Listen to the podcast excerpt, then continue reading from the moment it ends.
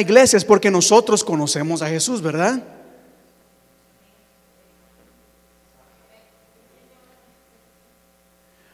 ¿Por qué el pastor va a hablar de un tema de conocer a Jesús si ya nosotros sabemos quién Jesús es?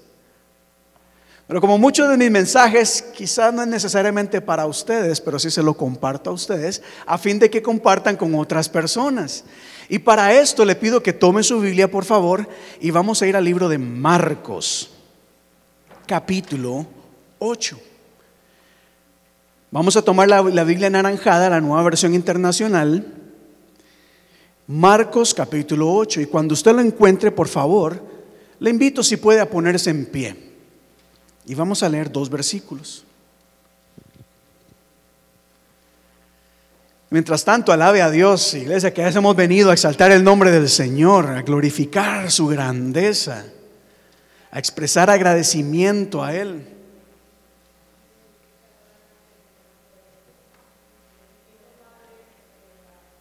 ¿Quién vive? Y a su nombre. Y a su pueblo. Victoria. Hacía tiempo no decía eso. Pero sí es bueno recordar y declarar que Jesucristo vive. Marcos capítulo 8, versos 27 al 29.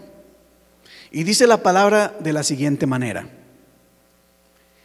Jesús y sus discípulos salieron hacia las aldeas de Cesarea de Filipo. Y en el camino Jesús le preguntó a sus discípulos, ¿quién dice la gente que soy yo?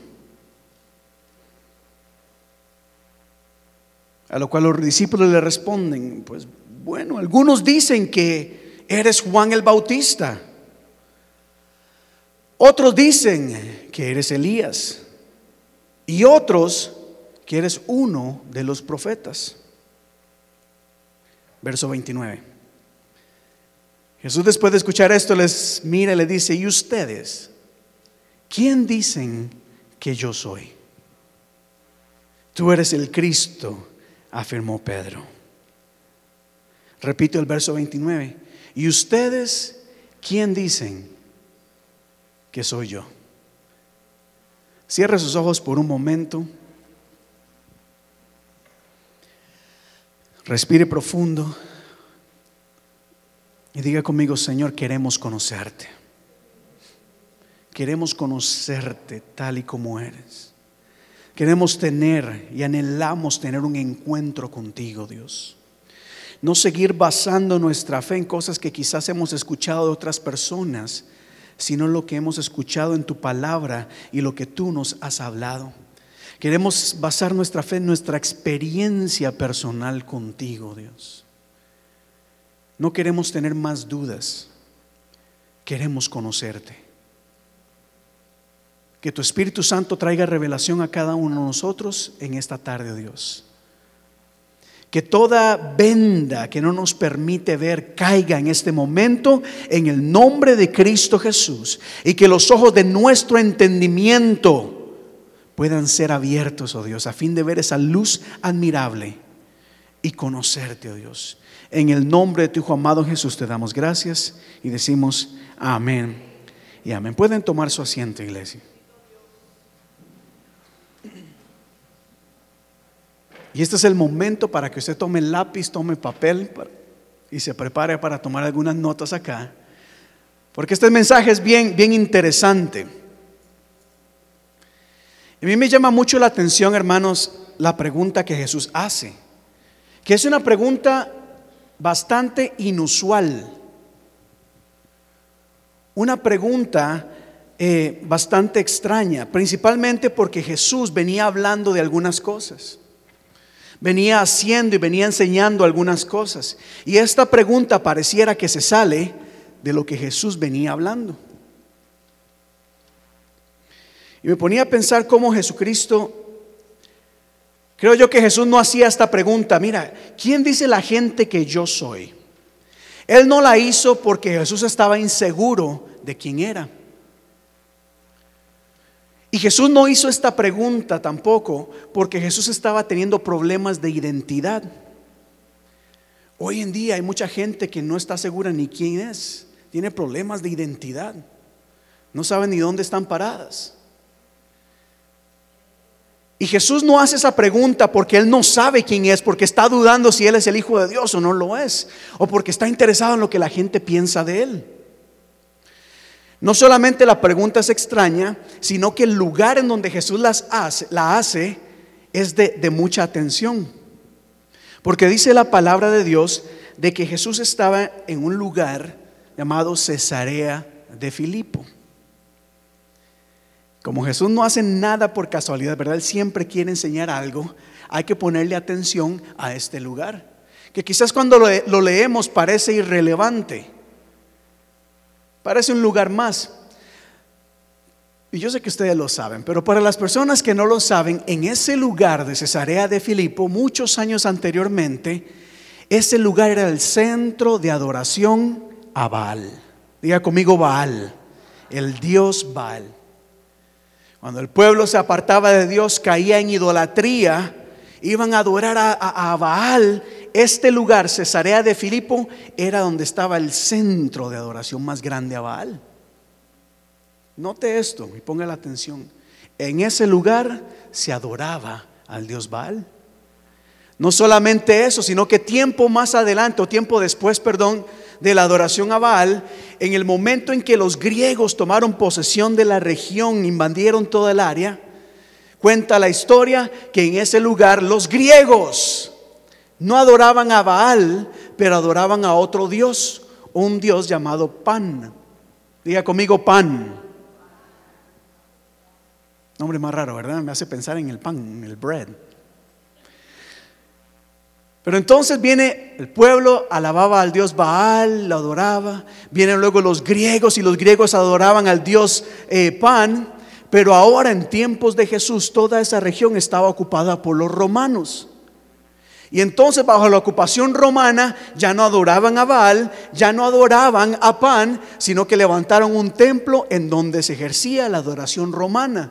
Y la adoración romana adoraban a dioses como Júpiter como Venus, como Minerva, como la diosa Diana. ¿Por qué les digo esto?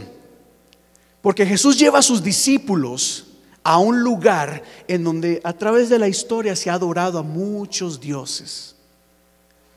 Yo me imagino a Jesús caminando con sus discípulos y los mira y le dice, ¿y usted? ¿Qué dice la gente? ¿Qué piensa la gente que yo soy? Anteriormente la gente pensaba que había un Dios llamado Baal, un Dios llamado Pan, un Dios llamado Júpiter, un Dios eh, llamado Venus, una diosa llamada Diana. Y ahora, ¿qué dice la gente? ¿Quién soy yo?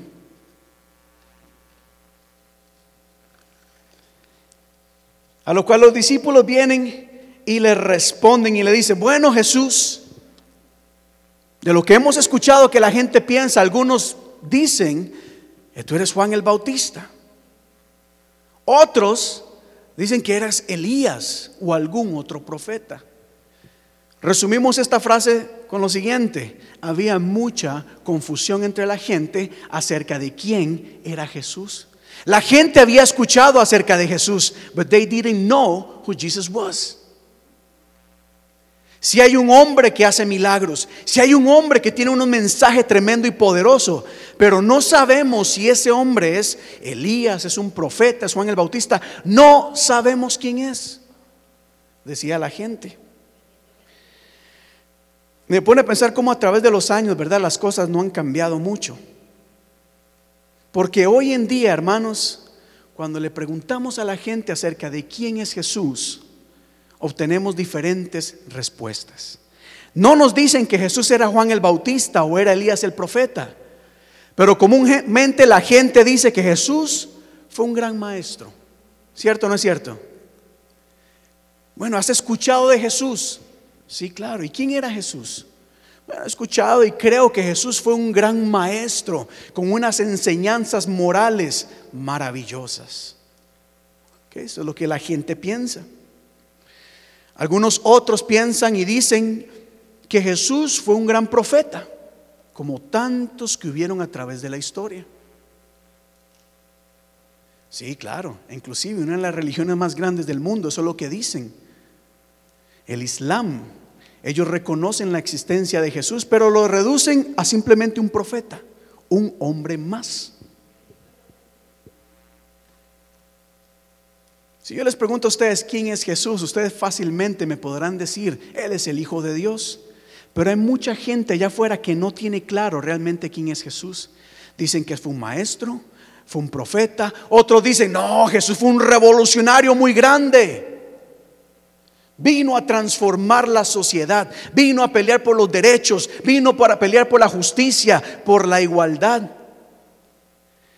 Y cuando nos damos cuenta, hermanos, y cuando escuchamos cada una de estas cosas, podemos ver que hay mucha confusión acerca de quién era Jesús. Y no solamente eso, sino que esta sociedad o el mundo ha llegado a crear una imagen de Jesús muy diferente a lo que Jesús fue. Hoy tenemos un Jesús de acuerdo a nuestra conveniencia. Los que quieren justicia dicen Jesús fue un revolucionario y se olvidan de que Jesús caminaba en santidad. ¿Eh? Eso no lo dicen. Oh, es que Jesús fue un gran maestro con enseñanzas morales muy buenas. Pero ¿qué cuando Jesús dijo, yo soy el Hijo de Dios, yo soy Dios? Ah, eso ya no. Entonces, esa pregunta parece simple, pero no es tan simple. ¿Quién dice la gente que es Jesús? Tal vez para su sorpresa, no todos creen que Jesús es Dios. No sé si lo sabía. Oh, soy muy callados acá. Cuando hablamos de Jesús hay mucha confusión y como lo hemos siempre hablado, la gente tiene una imagen de Jesús de acuerdo a su conveniencia. No solamente eso, sino que utilizan las palabras de Jesús de acuerdo a su conveniencia. Por ejemplo, mucha gente dice, sí, Jesús fue un gran maestro y una de sus enseñanzas fue, no juzgues para que no seas juzgado. Aleluya, wow. Y la gente dice, sí, sí, wow, qué tremenda enseñanza. Ciertamente Jesús dijo, no juzguen, ¿verdad? No juzguemos al prójimo. Pero mucha gente toma esa palabra para justificar sus malas acciones y su pecado. Ah, no, el pastor no me puede decir nada a mí porque la Biblia dice que yo, ustedes no deben juzgar. Ahí sí toman la palabra de Jesús a su conveniencia. Cuando Jesús dijo, vete y no peques más, ese nadie se lo sabe. Ese no se escucha por ningún lado.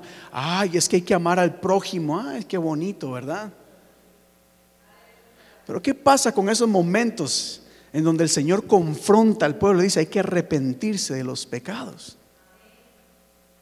Entonces note cómo la gente tiene un Jesús a su conveniencia. Y estamos en tiempos, hermanos, en que con tal de no ofender a nadie, tenemos un Jesús para cada categoría.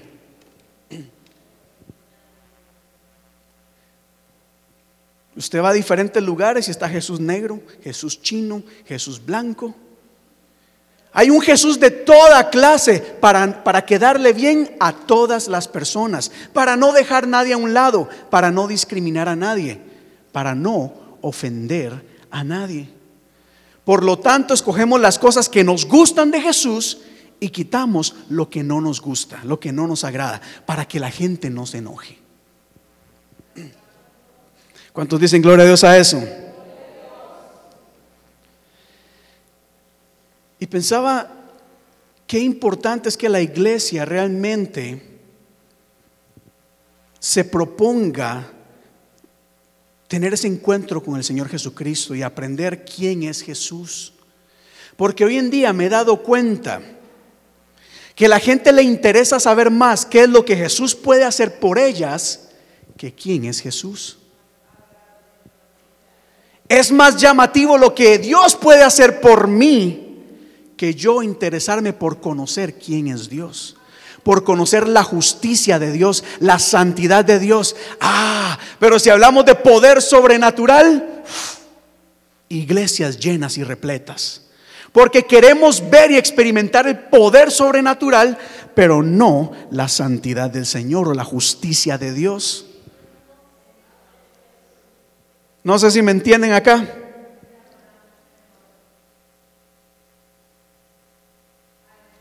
¿Quién es Jesús? Jesús miró a sus discípulos y le dijo, ¿quién dice la gente que yo soy? ¿En qué se enfoca la gente cuando escucha mi nombre? Y hoy en día, ¿en qué se enfoca la gente cuando escucha el nombre de Jesús? ¿En lo que Dios puede hacer por mí? ¿O conocerlo a Él?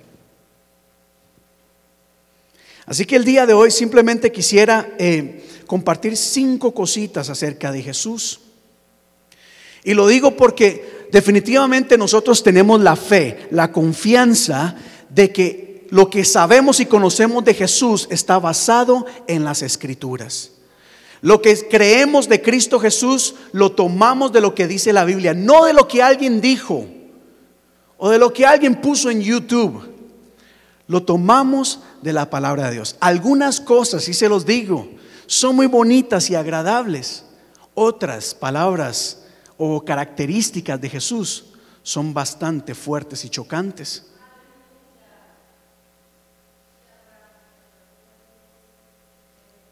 Pero lo bueno de Dios es que Dios es honesto y Él se presentó tal y como Él. Él no quiso venir a engañar a la gente o manipular a las personas.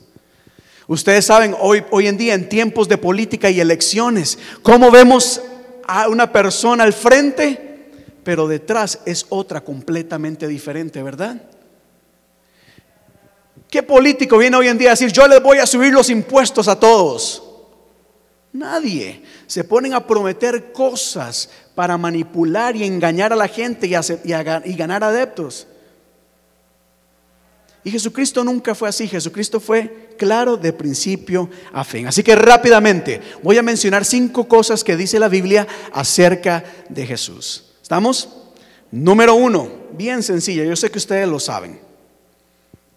Juan capítulo 8, verso 12, se nos dice que Jesús le hablaba a su gente y les decía, dígalo conmigo, yo soy la luz del mundo. Una frase muy sencilla, pero aquí hay una palabra clave y es la palabra la. Diga conmigo, la. Jesús no dijo, yo soy una luz en el mundo. Entre tantas luces que hay, yo soy una más. No. Jesús dijo, yo soy la luz. Meaning I am the only light. Yo soy la luz del mundo.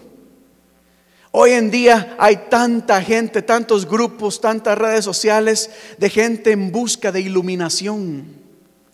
Ah, es que quiero ser iluminado. Y meditan y se van a la montaña y hacen muchas cosas para ser iluminadas. Cuando Jesús viene diciendo, ¿quieres luz en tu vida? Yo soy la luz.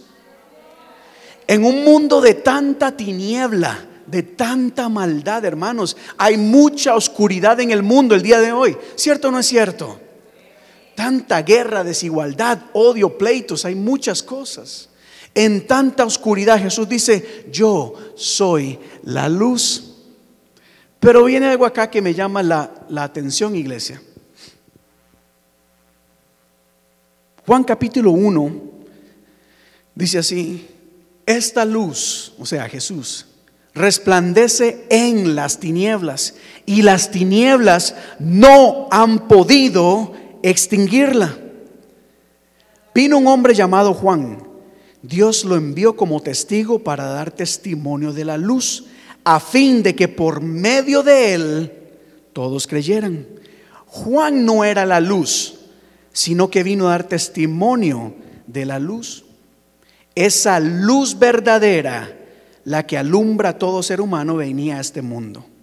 El que era la luz ya estaba en el mundo y el mundo fue creado por él. Juan aquí afirma que Jesucristo es la luz del mundo, pero hay algo acá que me llama la atención. Y es cuando dice, mire, la luz resplandece en medio de las tinieblas. En otras palabras, si hay luz, hay tinieblas. Algo que el mundo no quiere aceptar ni reconocer hoy en día. Que hay una tiniebla, una oscuridad muy grande que tiene a gente cegada y que necesita que la luz de Cristo resplandezca sobre sus vidas. Pero hay algo aún más grande y fuerte y agárrese bien duro acá. Porque Hechos capítulo 26 dice de la siguiente manera. Aquí está Pablo afirmando su llamado. Y el apóstol dice que Dios le dijo de la siguiente manera, yo te envío a estos para que les abras los ojos y se conviertan y del poder de Satanás a Dios. Ojo acá, ojo acá. Jesús es la luz, ¿verdad? Y el apóstol Pablo dice, mire, vamos a, les voy a ser enviado para que se predique a fin de que la gente se convierta, diga conmigo, convierta de las tinieblas o del poder de Satanás a la luz. No hay término medio. No hay término medio, perdón.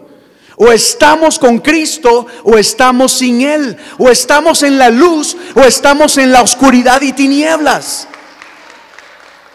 Entonces Jesús no dijo esas palabras para sonar bonito. Hay una profundidad espiritual muy grande en esto. Porque oh, oh, dice aquí, las tinieblas van ligadas al poder de Satanás. No solamente eso, sino que se le envía a Pablo y Jesús vino para que la gente se convierta.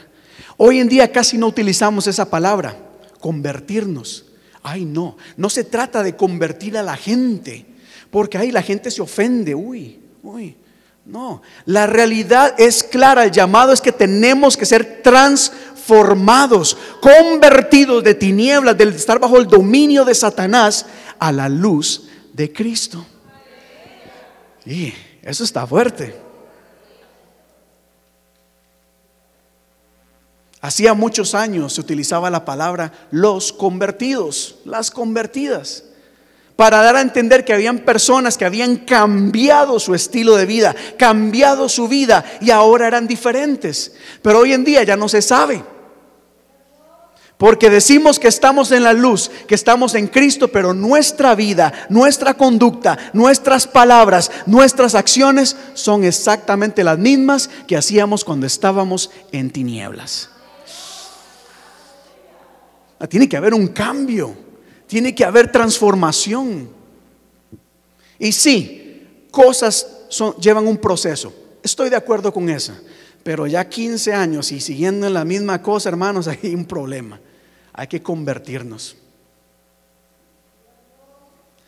Así que cuando Jesús dice, yo soy la luz del mundo, eso no es fácil.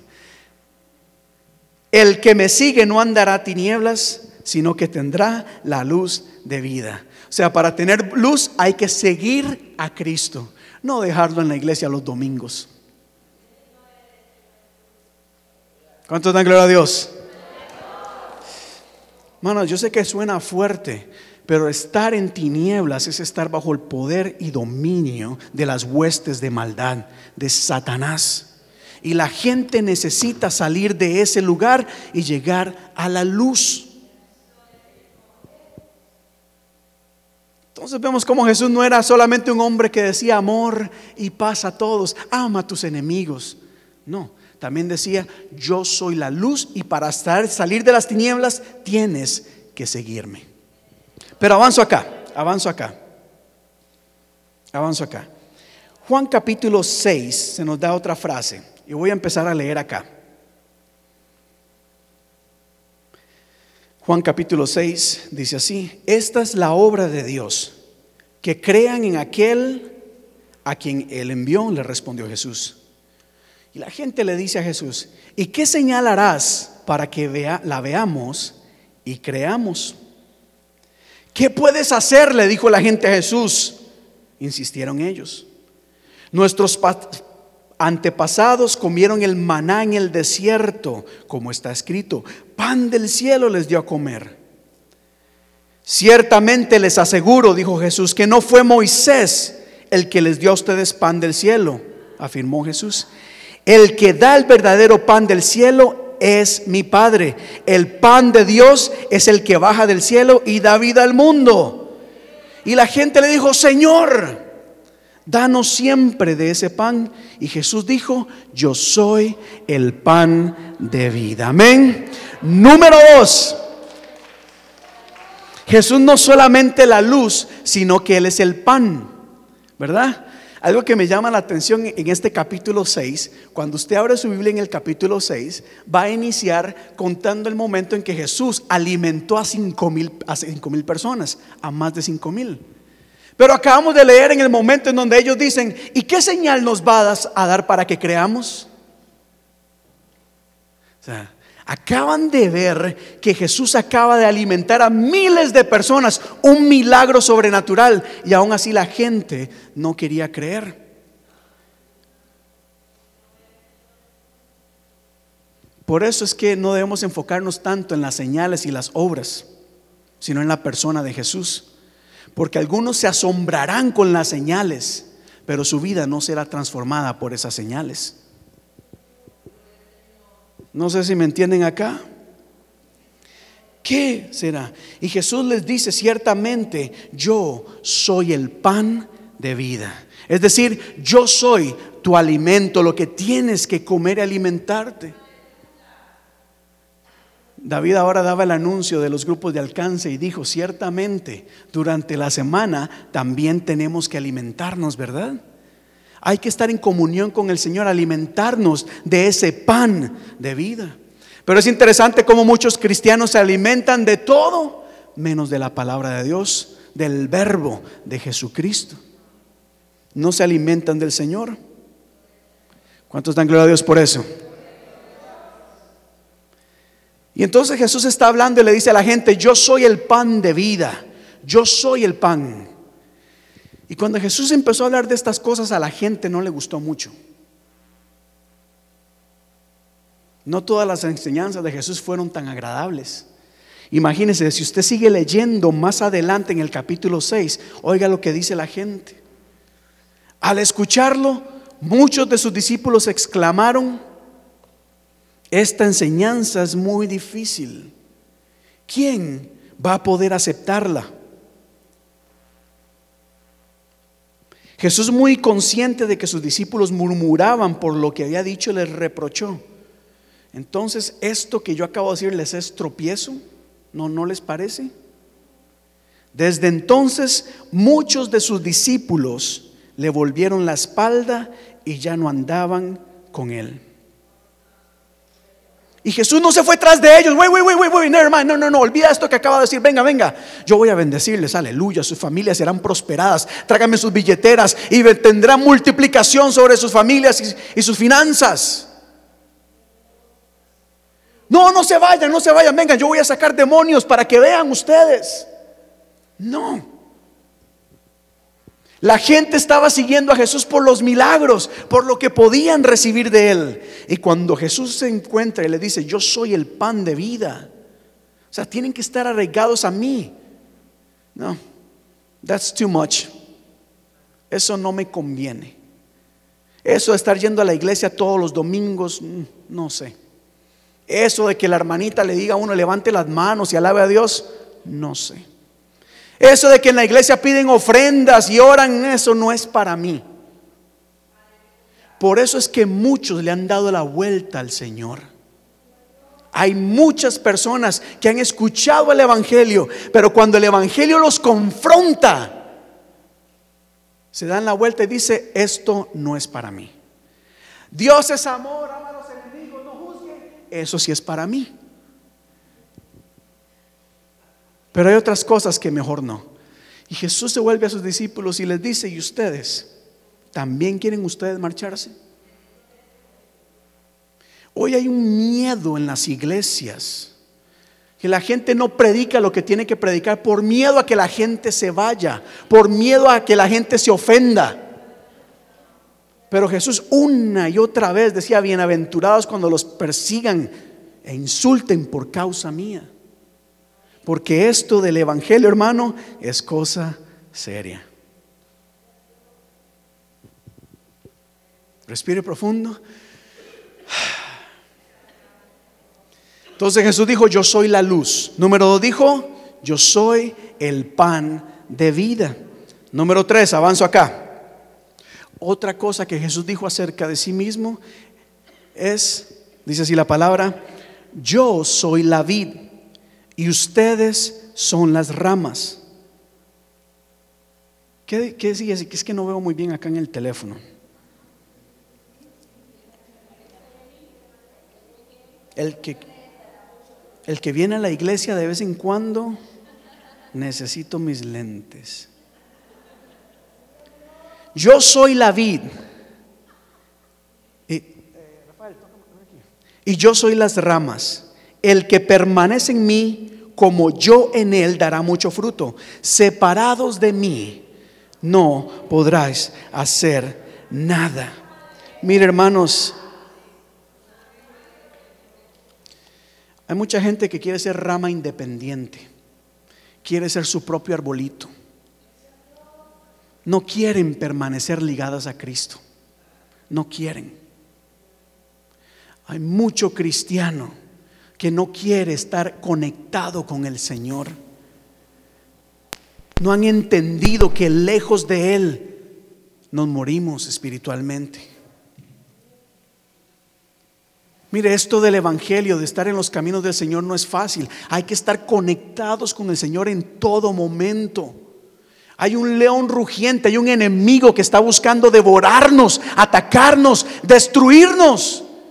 Y nuestra esperanza es, que estar, es estar conectados con nuestro Señor. En el momento en que nos alejamos de Él, las cosas cambian.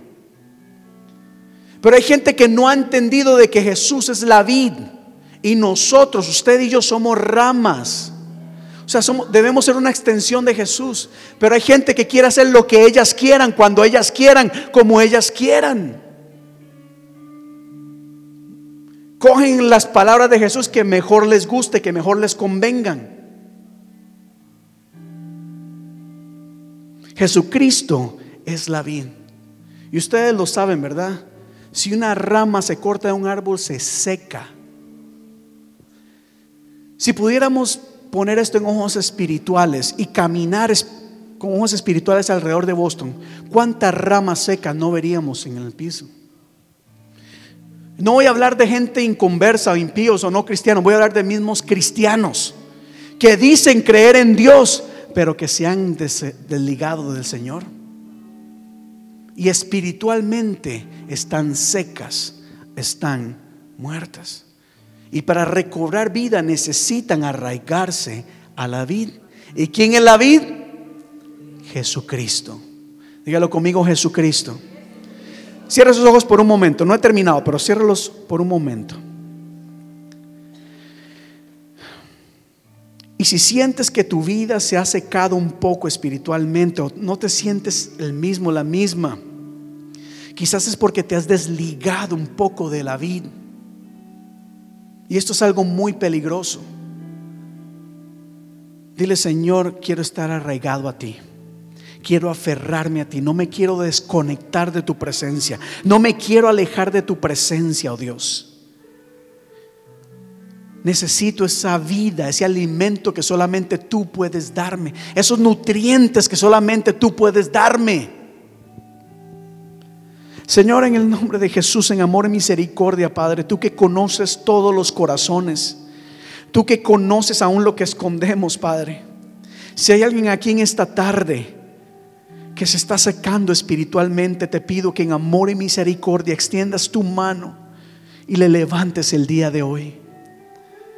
Acércales a ti, Padre, e infunde sobre ellas vida, vida y vida, fin de que empiecen a dar fruto y fruto en abundancia, oh Dios. Te lo pido en el nombre de Jesús. Mira aquellas almas, aquellos espíritus que se han ido disminuyendo tal vez con el paso del tiempo. Y aviva, oh Dios, su espíritu en este momento. Te lo pido, Padre. Amén. Número uno dijimos, Jesucristo es la luz. Número dos, Jesucristo es el pan. Número tres es la vid. Y aquí viene un número, un cuarto punto. Y este sí es bastante controversial. Este sí es bastante difícil.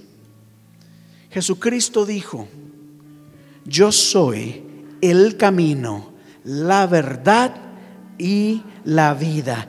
Nadie, por más bueno que dice, que dice ser, va a llegar al Padre si no es por mí. Esto es bien controversial hoy en día porque hay mucha gente en el mundo entero e inclusive en algunas iglesias que le dice a la gente que hay muchas maneras de llegar al cielo acercarnos a Dios, olvidando que solamente a través de Jesucristo. Solo Jesucristo es el camino, no hay ninguna otra opción, no hay ninguna otra manera, no hay ningún otro camino. Yo soy el único, dijo Jesús. Mire, es que hay gente que es, y ustedes saben que yo no soy de atacar ni decir cosas, pero hay gente que de verdad piensa, ah, es que María es el camino al cielo, San Rafael, el, el arcángel no sé qué. No, ningún arcángel nos va a llevar al cielo. Ninguna virgen nos va a llevar al cielo. Ningún santo nos va a llevar al cielo. Ningún pastor, apóstol o profeta nos va a llevar al cielo. Solamente Cristo Jesús.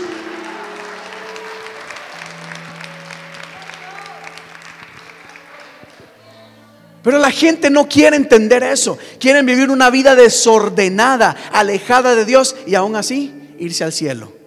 No, no, no y no. Qué difícil, ¿verdad? Porque a uno no le gusta decirle esto a las personas.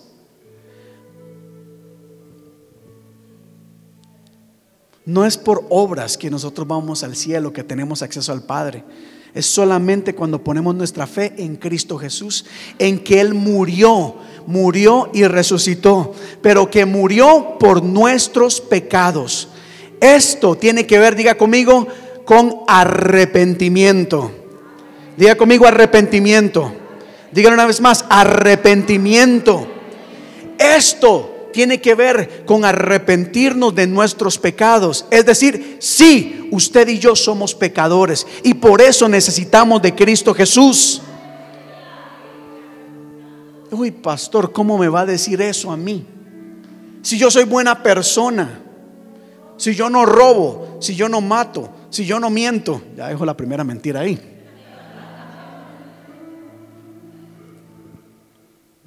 Entren por la puerta estrecha, porque es ancha la puerta y espacioso el camino que conduce a la destrucción, y muchos entran por ella.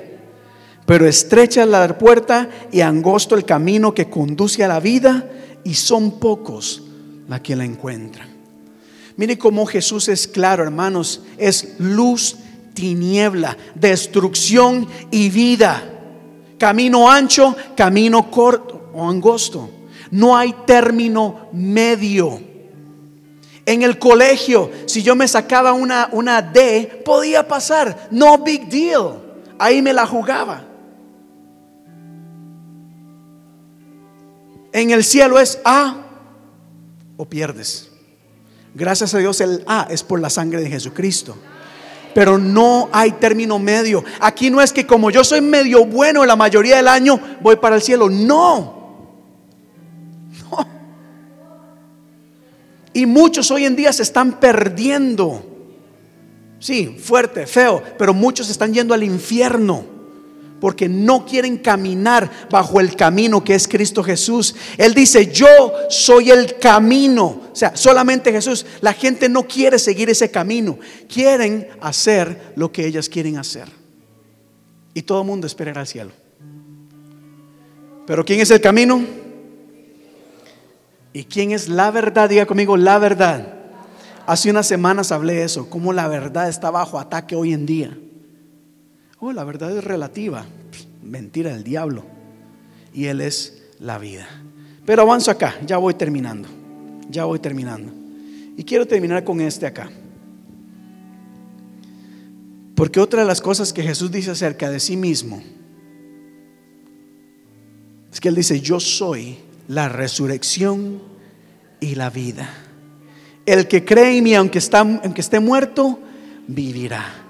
Él es la resurrección y la vida. ¿Qué significa eso? Que esto no se acaba una vez que nos morimos acá. No es que dejamos de existir. Nosotros como iglesia, como cristianos, creemos de que no somos un accidente cósmico. Eso no fue que hubo una explosión hace billones de años y por accidente, aquí estamos.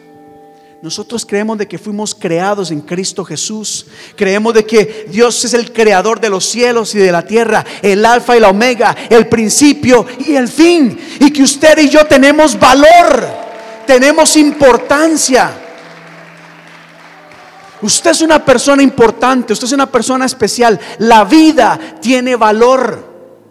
Por eso hay que tener cuidado con esas discusiones acerca de si quitamos una vida o no. La vida creemos en Cristo Jesús. Creemos en Dios de que fue establecida antes de la fundación del mundo.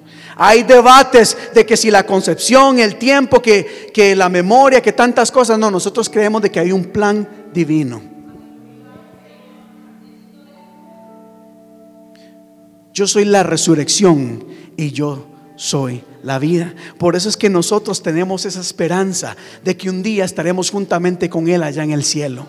En un lugar en donde no hay más llanto, ni más tristeza, ni más, ni más dolor. Por eso es que aunque sufrimos en este tiempo, entendemos de que llegará un momento en donde vamos a disfrutar una eternidad allá en el cielo. Un lugar perfecto.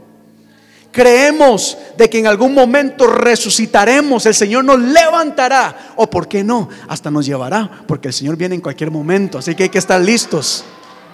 Pero esto continúa. Cuando perdemos un ser querido, lloramos por la muerte de esa persona, claro que sí. Pero también tenemos la esperanza y convicción de que algún día le veremos allá en el cielo. Jesús dijo, no se preocupen, yo soy la vida.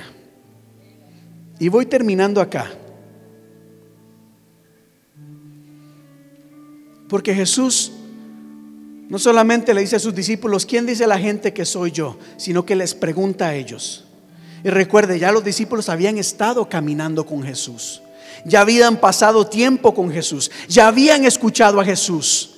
Ya habían comido con Jesús. Pero Él les hace una pregunta y le dice, ¿y ustedes ¿quién dicen que yo soy? Y esa es la pregunta con la que quiero terminar el día de hoy. Póngase de pie, por favor.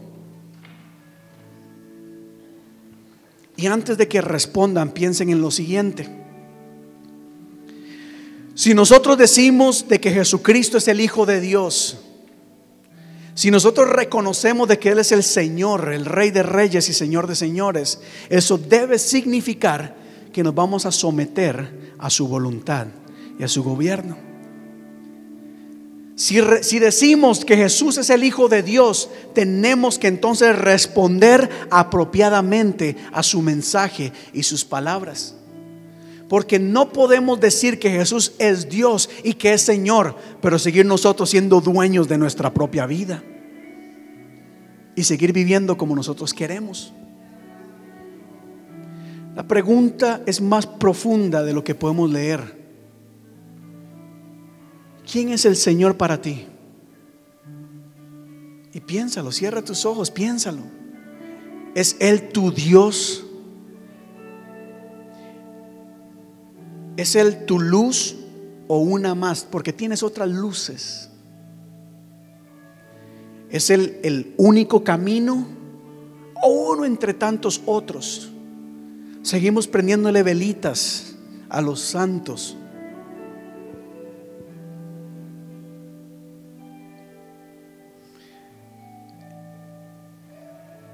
¿Es Él la vid? Si Él es la vid, lo que da vida, entonces debemos aferrarnos y apagarnos a Él.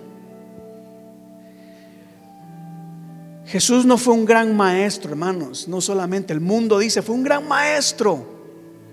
No, creemos de que Jesucristo es el Hijo de Dios, es Dios hecho carne, quien entregó su vida por amor a nosotros. Como vio que éramos pecadores, Cristo murió por nosotros.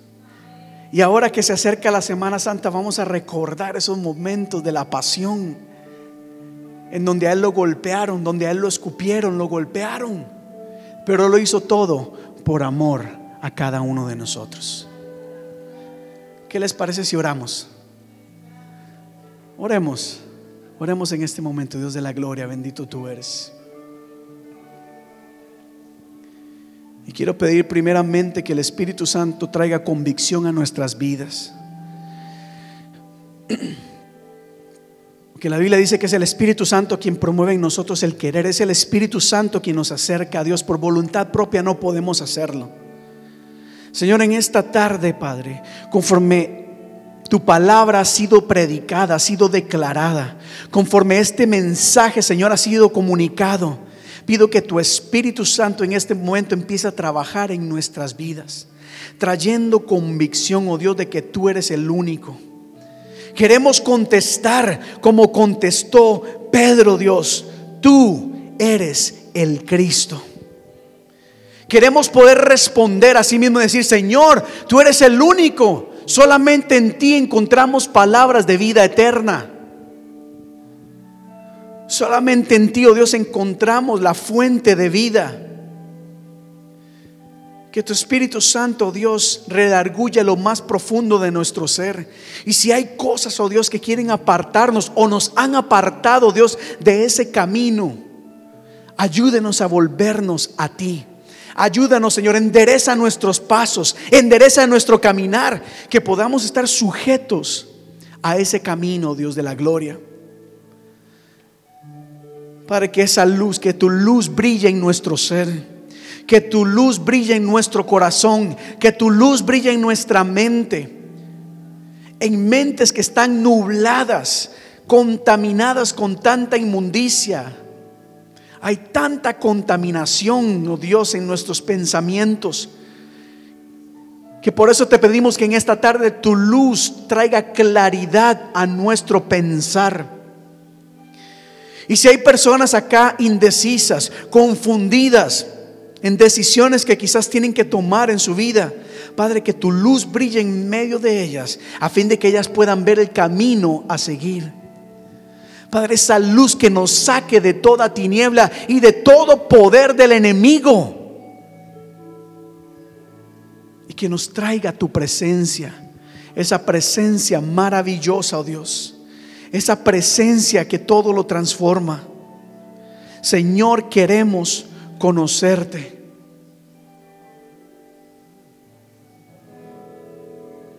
Queremos conocerte. Queremos conocerte, oh Dios de la gloria. Sigamos orando por un momento. Padre Dios de la gloria, queremos conocerte. Y yo no sé usted, pero esta palabra el Señor ha puesto en mi corazón no solamente para compartir, sino para que yo mismo me esfuerce por estar cerca de la presencia del Señor. Hay muchas cosas que quieren robar nuestra atención de Jesús. Hay muchas cosas equivocadas acerca de Jesús. Y es importante que pidamos que el Señor traiga revelación a nuestras vidas y podamos tener ese encuentro personal con Él.